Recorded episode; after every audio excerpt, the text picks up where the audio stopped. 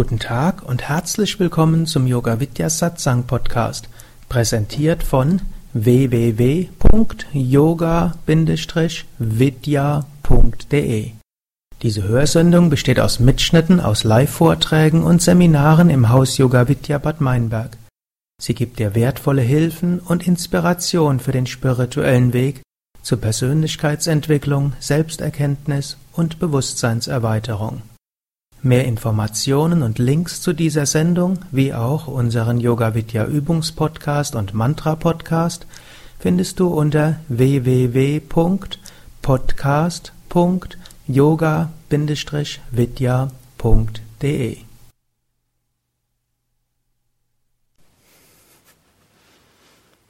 Ich wollte ein paar Geschichten erzählen über Gnade. Mhm.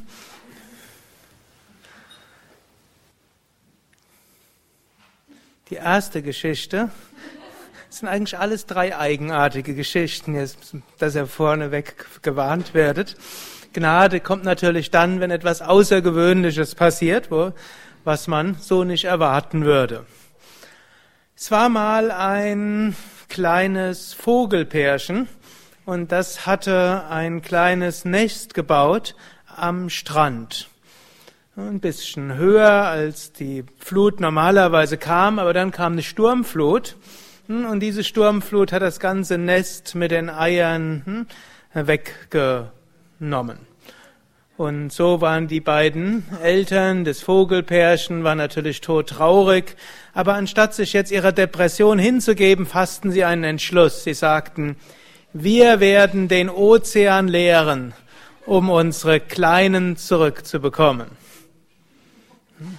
Und sie begannen, ein, flogen zum Meer hin, nahmen einen Schnabel voll und flogen auf die andere Seite von der Düne und gaben den Tropfen runter, flogen zurück zum Meer, ein weiterer Tropfen und zurück auf die andere Seite. Und so flogen sie hin und her um diese Tropfen, um den Ozean Tropfen zu Tropfen zu leeren, um zu hoffen, dass dann sie ihr Nest zurückbekommen würden. Nach einigen Stunden dieser Tätigkeit äh, gab es dort einen Heiligen namens Agastya. Und dieser Agastya, der war eigentlich da am Strand, um in Ruhe zu meditieren. Und er sah, wie dort dieses Vogelpärchen ganz aufgeregt ständig hin und her flog. Und dachten, ja, da er dachte, was ist denn da los? Und hm, er ging also zu ihnen näher hin und fragte, ja, was macht ihr denn da? Und dann sagten sie, ja, der Ozean hat unser Nest geklaut oder weggeschwemmt und unsere Kleinen in den Eiern, die sind da jetzt im Ozean drin. Und jetzt werden wir den Ozean leeren, um unsere Kleinen zurückzubekommen. Agastya hörte zu, sagte erstmal nichts, sah sich das eine Weile weiter an, wie unfreiwillige Nackenübungen, hm, nach rechts und nach links, hm, oder auch Augenübungen. Schließlich fasste er Mitleid mit den Vögeln und er machte seine Hand in bestimmte Mudras, er wiederholte bestimmte Mantras, öffnete dann seinen Mund und Kraft seiner yogischen Kraft saugte er den Ozean in seinen Mund hinein. Shadashek sagt, das sind eigenartige Geschichten, die aber tiefe Wahrheiten versinnbildlichen. Und Meter um Meter ging der Ozean tiefer kam der Ozeangott zu Agastya und sagte, was machst du denn da? Sagte Agastya, ich äh, schlucke dich gerade. Sagte der Meeresgott, das merke ich, aber das kannst du doch nicht machen. Da sagte er, ja, du hast den beiden Vögeln dort ihr Nest mit den Eiern weggenommen, gib's ihnen zurück und dann speie ich den Ozean wieder aus. Sagt er, nee, das kann ich doch nicht tun.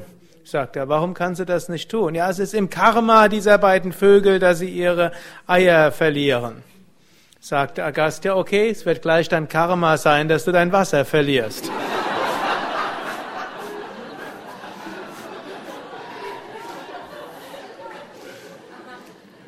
Gut, schließlich hm, brachte der Ozeangott das Nest mit den Eiern hm, und die Eier, weil es irgendwo war ja nicht in unseren Breiten, sondern südlicher, war es eben auch sehr warm genug und so konnten dann die Vögel ihre Eier in Ruhe ausbrüten, die Kleinen konnten schlüpfen und Agastya, wie eine Art kosmisches Kunja Kriya.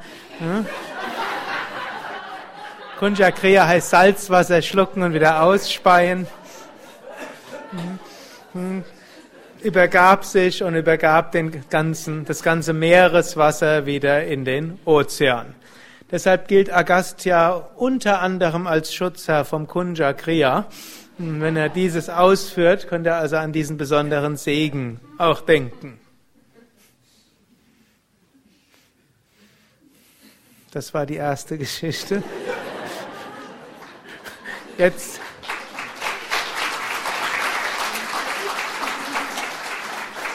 Jetzt ist natürlich die Frage, was heißt das eigentlich? Und es gibt viele Deutungen von der Geschichte. Und ich habe den Same Vishnu diese Geschichte mindestens hundertmal erzählen gehört. Und er hat auch verschiedene Bedeutungen gegeben. Eine davon ist, hm, Agastya symbolisiert zum einen göttliche Gnade, zum anderen symbolisiert sie aber auch Gedankenkraft.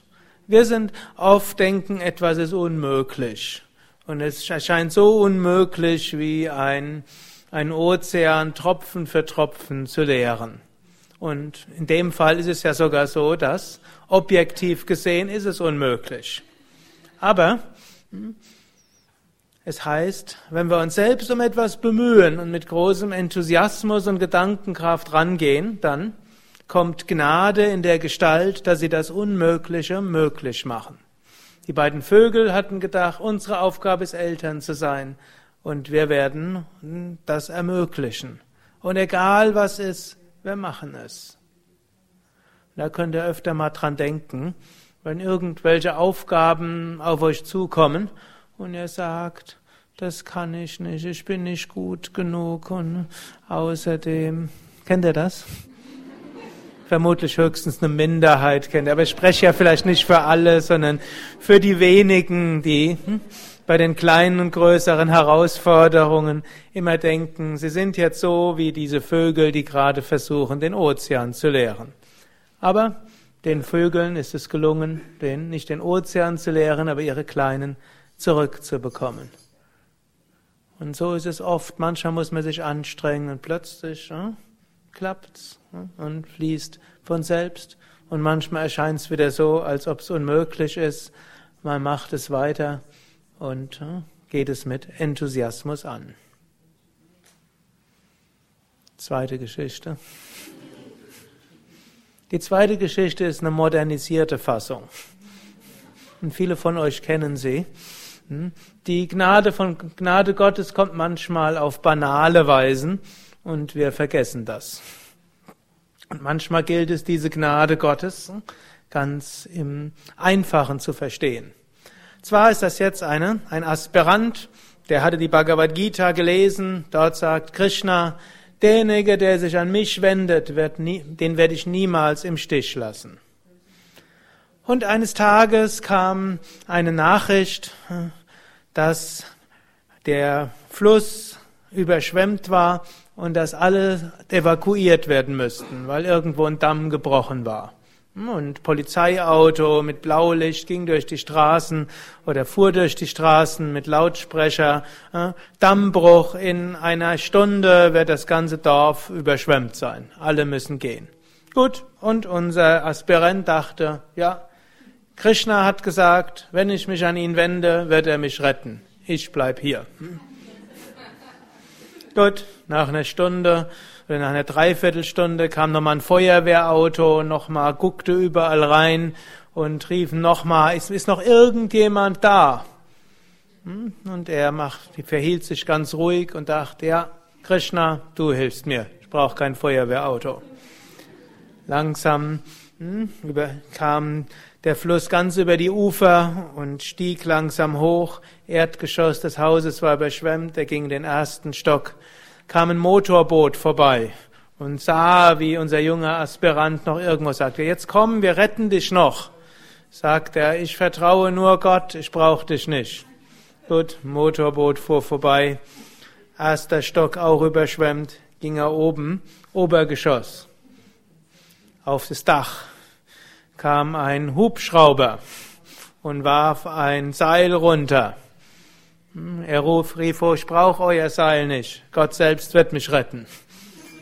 Schließlich kam noch ein Flugzeug, Flugzeug Strickleiter runter. Und er sagte, Gott wird mich retten, ich brauche keine Strickleiter. Schließlich, Wasser stieg höher und er ertrank. Ging er nachher zu Krishna und beschwerte sich. Du hast gesagt, wer auf mich vertraut, dem werde ich helfen. Und ich bin ertrunken, sagte Krishna. Ich habe hintereinander ein Boten, ein Polizeiauto, ein Feuerwehrauto, ein Boot, ein Hubschrauber und ein Flugzeug geschickt. Was hätte ich denn noch machen sollen? Und so kommt manchmal Gott auf einfache Weise und wenn wir unser Leben anschauen, ist da sehr häufig Segen da, hm, der so banal aussieht, aber wenn man tiefer drüber nachdenken würde, wirklich tief ist. Letzte Geschichte. Ist die ernsteste. Das ist eine Geschichte jetzt aus der Bhagavatam, von mir ein bisschen angepasst.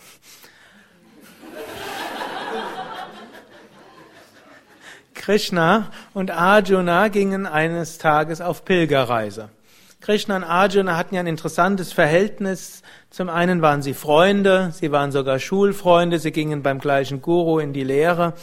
Sie waren aber auch äh, Freunde, weil sie beide aus befreundeten Staaten waren. Und zum anderen wusste aber auch Arjuna, Krishna ist ein großer Meister, nicht nur ein Meister, er ist Inkarnation Gottes. Und er wusste, wenn Krishna irgendetwas sagte, das kam dann meistens auch so. Und sie gingen auch öfters mal auf so Pilgerreisen, so ähnlich wie wenn er hier ins Haus Yoga Vidya kommt, ist das auch eine Pilgerreise an einen spirituellen Kraftort. Und die hatten, da gibt's verschiedene Formen von Pilgerreisen. Man kann verschiedene Gelübde dort vorher ablegen, so wie es ja auch die Pilgerreise nach Santiago de Compostela gibt. Ich glaube, der Vishwanath ist die mal gegangen ohne einen Euro Geld dorthin, einfach nur so. Und so ähnlich haben es auch Krishna und Arjuna gemacht. Kein Geld mitnehmen, keine Vorräte mitnehmen, nur davon leben, was Menschen einem geben. Und sie gingen also dort nach einem langen Tag, wo sie sehr viel gewandert waren, sehr hungrig, gingen sie in ein Dorf hinein da gingen sie erst dorthin, wo es ganz laut war, eine große Party war dort. Da konnten sie sehen, da gab es Riesenmengen, noch eimerweise tolle Speisen. Vielleicht nicht ganz so toll wie das Festbuffet heute Abend, aber vielleicht annähernd so gut. Und dann gingen die dorthin und fragten, ja, könnt Om Namo Narayana, wir sind arme Pilger. So verstellten sich Krishna, der ja ein König eines Königreiches war, Arjuna ein Prinz war, aber sie hatten ja die, das Gelübde gemacht, eines Pilgerbettlers zu sein, sagten, wir sind arme Pilger, können wir bitte was zu essen haben? Und dann ging der Diener zu dem Hausbesitzer und er sagte, wir, wir geben nichts, wenn die was haben wollen, dann sollen sie gefälligst was arbeiten. Gut, das sagte der Diener und dann rief, sagt Krishna noch oben den Hausherr und sagte, wir brauchen, ist jetzt noch so viel übrig. Wir brauchen ja nur etwas von dem, was da übrig ist und was vermutlich weggeworfen wird. Und dann rief der, rief der reiche Mann zu seinem Diener, werft ihn raus, werft die beiden raus. Und dann kamen die Leibwächter und in hohem Bogen warfen sie Krishna und Arjuna raus. Eigentlich waren die ja starke Krieger, die hätten sich also wehren können, aber für diese Pilgerreise hatten sie auch das Gelübde von bedingungslosem physischen Ahimsa gemacht. Hm. Gut, mit ein paar Wunden und blauen Flecken gingen sie dann weiter an die andere Seite des Dorfes. Kurz vorher drehte sich noch Krishna um und sagte, mögen die Reichtümer dieses reichen Menschen sich vervielfältigen. Mögen seine Kuh, Kühe fruchtbar sein und sein Vieh sich verfünffachen. Mögen seine Felder fruchtbar sein und seine Getreidespeicher sich verzehnfachen. Möge sein Goldreichtum sich verhundertfachen. Arjuna, der wusste, dass solche Segenswünsche von Krishna typischerweise in Erfüllung gingen, hatte nur den Mund auf und sagte nichts.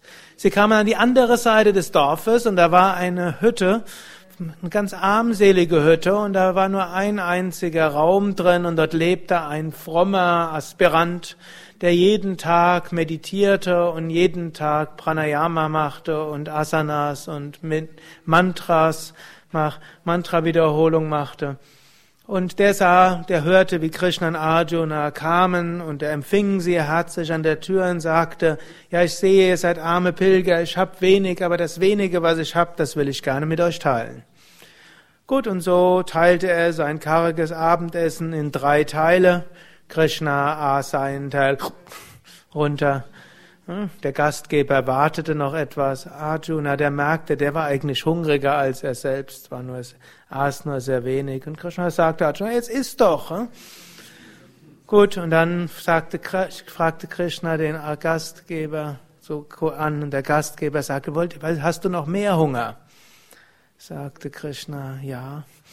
Und dann gab er die, das, was er sich vorbereitet hatte, oder das Getreide, mit dem er morgen sein Frühstück gemacht hätte, das gab er dann Krishna. Krishna und schaute wieder so fragend, und so gab der Gastgeber dann die Mil äh, den Käse, den er eigentlich am nächsten Tag verkaufen wollte, das war so seine Spezialität. Er hatte eine Kuh, eine einzige Kuh, die gab Milch und er hatte ein besonderes Rezept, aus dieser Milch einen besonderen Käse zu machen. Und den verkaufte er und damit konnte, über, konnte er überleben, plus einige Gelegenheitsarbeiten. Gut, also gab er ihm jetzt den Käse, den er eigentlich verkaufen wollte, Krishna. Arjuna schämte sich schon in den Boden hinein. Und dann schließlich aß Krishna, der trank Krishna noch die Milch, mit der der arme Mann am nächsten Tag den Käse ansetzen wollte.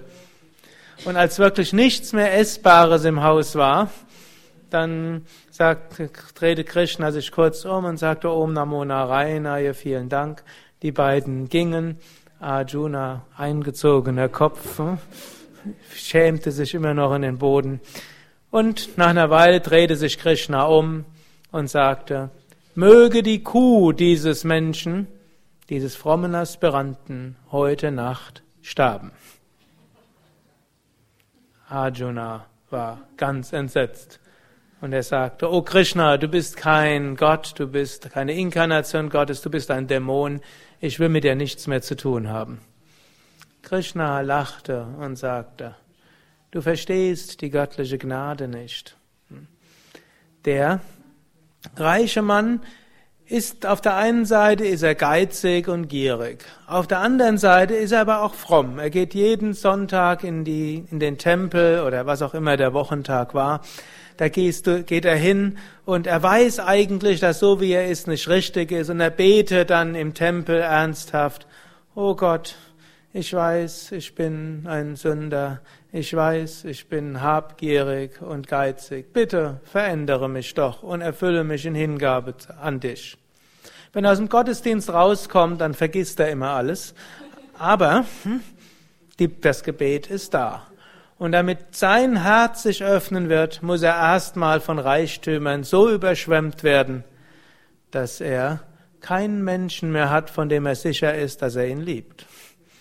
Denn hm, wenn, er hat sowieso schon mehr, als er braucht. Jede zu Verdopplung und Verfünffachung seines Reichtums werden nur seine Sorgen erhöhen und werden nur die Gier all seiner Scheinfreunde und Verwandte verstärken. Ein reicher Mann hat kaum Freunde, auf die er zählen kann, und so wird er sich dann an einen einzelnen Freund wenden, nämlich an Gott selbst. Indem er erkennen wird, dass sein Reichtum unsinnig ist, wird er die Chance haben, noch in diesem Leben großzügig zu sein, wahre Liebe zu schätzen, auch unter den Menschen und auch zu Gott. Bei dem armen Aspiranten ist es anders. Der ist schon tief erfüllt, wenn er meditiert, dort spürt er die Nähe Gottes. Wenn er Mantra singt, ist sein Herz erfüllt und er spürt nur diese Einheit. Wenn er Menschen sieht, will er ihnen nur dienen. Und er sagt jeden Tag vom Herzen her, oh Gott, ich will nur dich, möge ich dich ganz erfahren und vollständig. Aber tief im Hinterkopf sagt er sich noch, notfalls, wenn du mich im Stich lässt, habe ich noch meine Kuh. Wenn ich ihm jetzt diese Kuh nehme, dann kann er sich wirklich vollständig Gott hingeben. Dann wird er auch diese letzte Sicherheit losgehen lassen und ganz an Gott wenden. Und dann werde ich ihm sowieso alles geben, was er braucht. Denn es gilt, was ich in der Bhagavad Gita gesagt habe, jemand, der sich ganz an mich wendet, um den werde ich mich stets kümmern.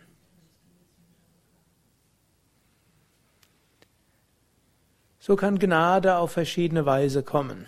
Gnade kann kommen, wenn wir uns wirklich bemühen und uns und nicht denken, ich kann dieses und jenes nicht, sondern dann, wenn wir Sachen mit Enthusiasmus angehen, dann kommt Gnade dadurch, dass sie das Unmögliche möglich macht.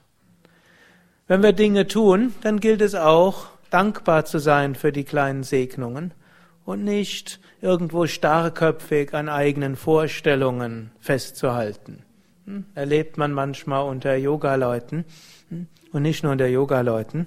Hm? Es gibt irgendwo Hilfe, die ganz offensichtlich ist und sie lehnen es ab, weil sie denken, nur auf die eine Weise geholfen zu bekommen. Gott hat so viele verschiedene Weisen, wie er uns Hilfe gibt und so gilt es, die Augen offen zu halten. Wie kommt göttliche Gnade?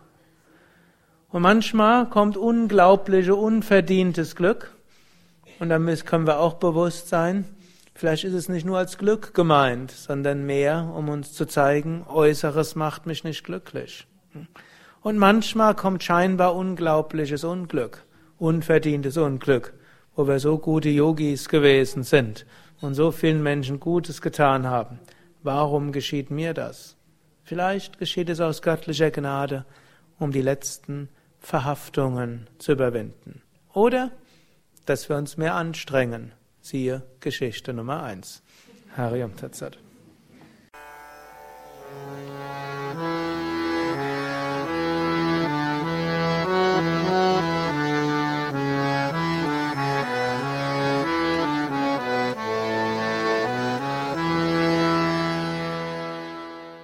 Guten Tag und herzlich willkommen zum Yoga Vidya Satsang Podcast, präsentiert von www.yoga-vidya.de.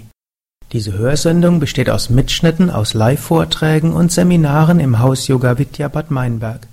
Sie gibt dir wertvolle Hilfen und Inspiration für den spirituellen Weg zur Persönlichkeitsentwicklung, Selbsterkenntnis und Bewusstseinserweiterung. Mehr Informationen und Links zu dieser Sendung, wie auch unseren Yoga Vidya Übungspodcast und Mantra Podcast findest du unter www.podcast.yoga-vidya.de